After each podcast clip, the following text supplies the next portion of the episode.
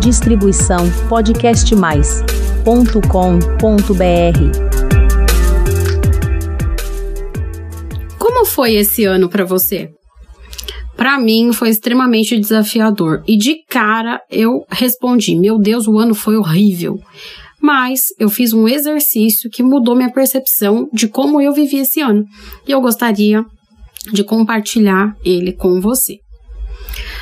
Olá, ouvintes do podcast Flor de Lótus, tudo bem com vocês? Aqui é a psicóloga Priscila Zanetti e esse é mais um episódio do nosso canal de podcasts, o canal Flor de Lótus. Como eu disse para vocês, eu fiz um exercício que mudou muito a minha percepção do como eu vivi este ano de 2023.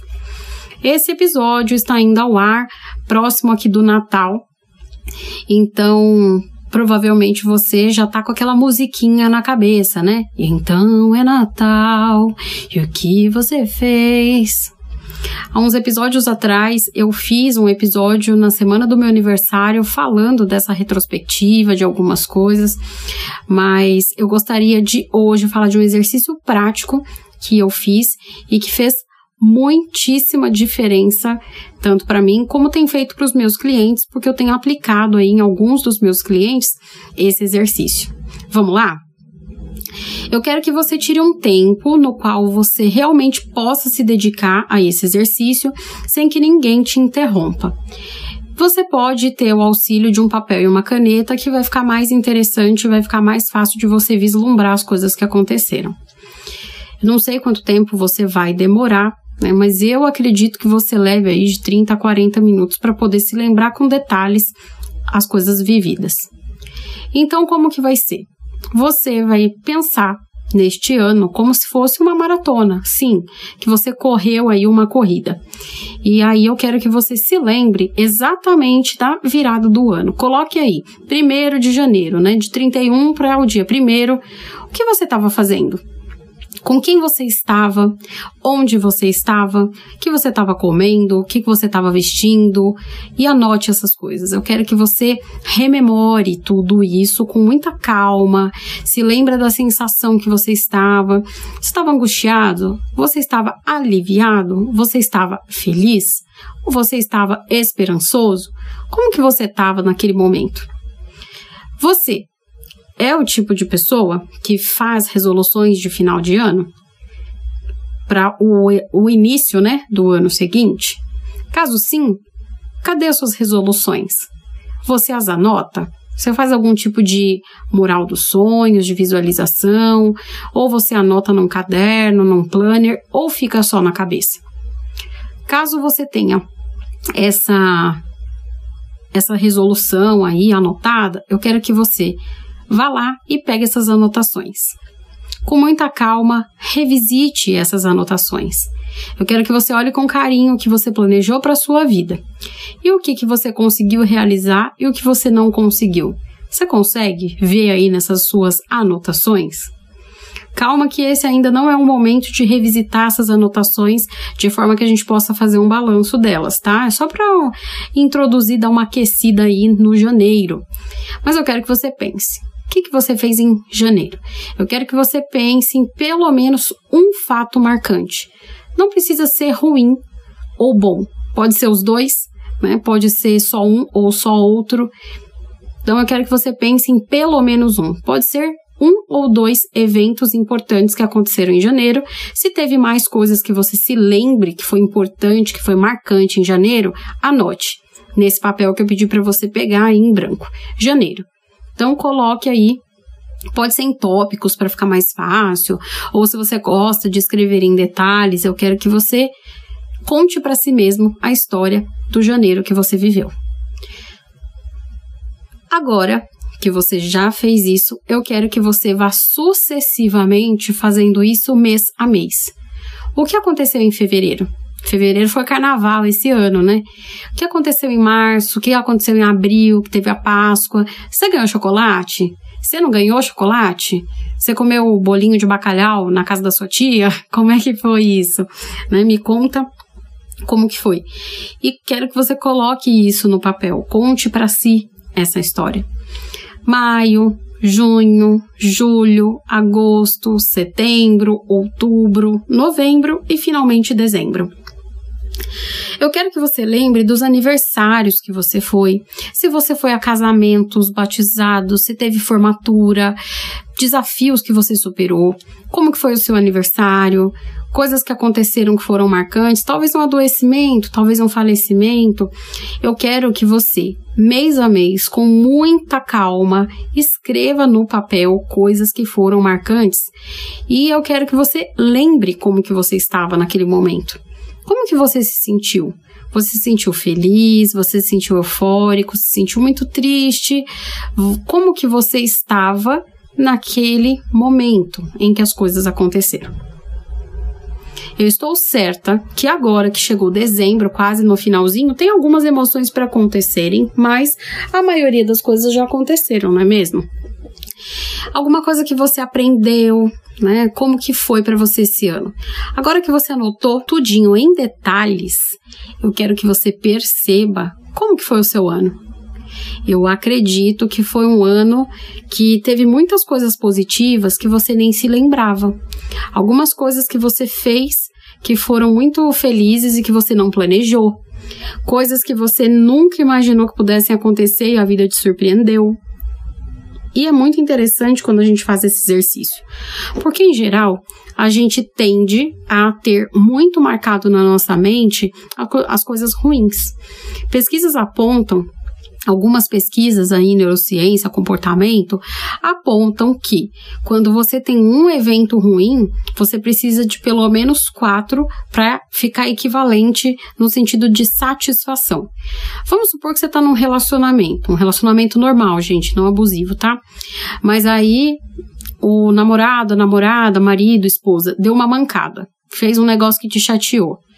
Então, para você ter equiparado o sentimento de que tá tudo bem, você vai ter que fazer quatro coisas boas para essa pessoa, porque senão a mancada que você deu vai pesar mais. Eu sei que parece injusto, né? E parece muito ruim, porque a gente vai sempre ficar lembrando de coisas ruins, de traumas. E claro, né? Por isso que é tão difícil a gente superar as dores. Mas isso tem um motivo de ser assim.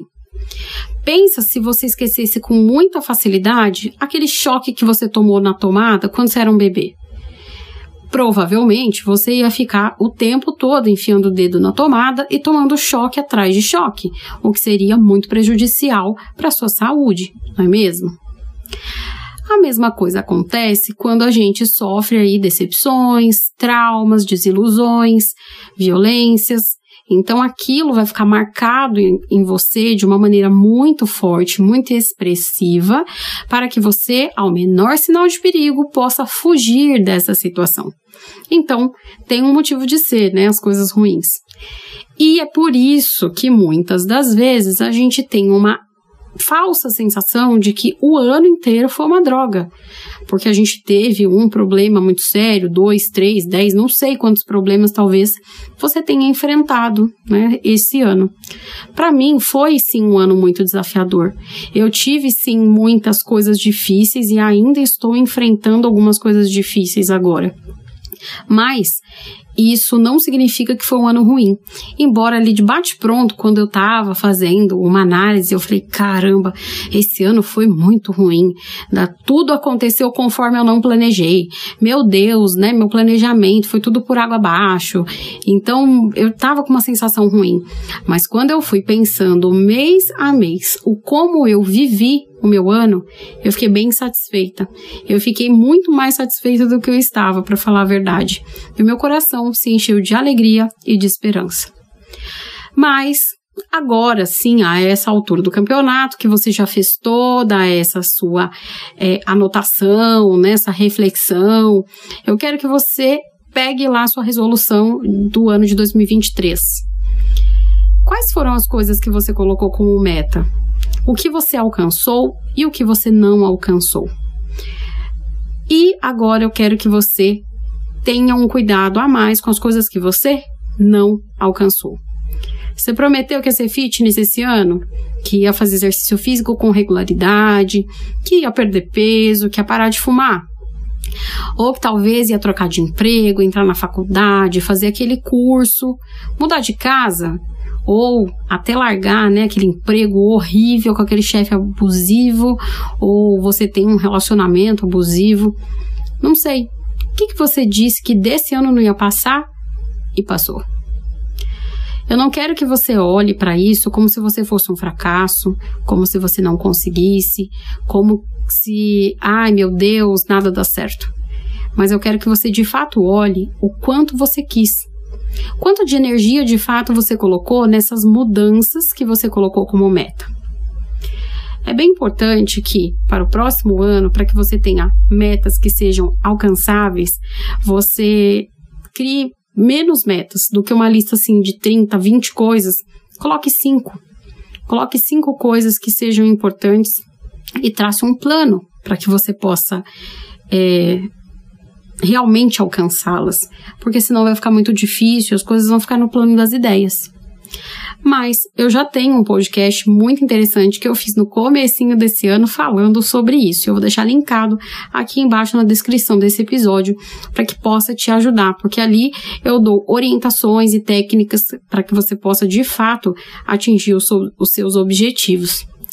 E sabe que até eu vou ouvir, porque para o ano de 2024 eu estou cheia de metas, cheia de planos, e eu espero que realmente eu consiga colocá-los todos em prática. Teve algumas coisas que esse ano eu consegui fazer e eu fiquei muito feliz, porque foi uma coisa que eu coloquei há anos como realmente uma meta e dessa vez eu consegui, estou tendo constância. Eu espero que seja para sempre. Que é o fato de eu ter começado exercício físico, né, gente? Ter começado exercício físico não, mas a musculação, que foi uma coisa que eu adiei desde os 19 anos que os médicos me orientaram, os ortopedistas que eu tinha que fazer. E agora sim eu posso te dizer que eu estou indo religiosamente três vezes por semana na academia, às vezes eu vou até mais. E tô feliz com as metas que eu venho alcançando aí da constância e da persistência. Não necessariamente de uma mudança física, de uma mudança de compleição física ainda, mas eu tô bem satisfeita de ter conseguido tirar isso do papel, que foi um desafio, um desafio imenso para mim, de, por uma série de motivos.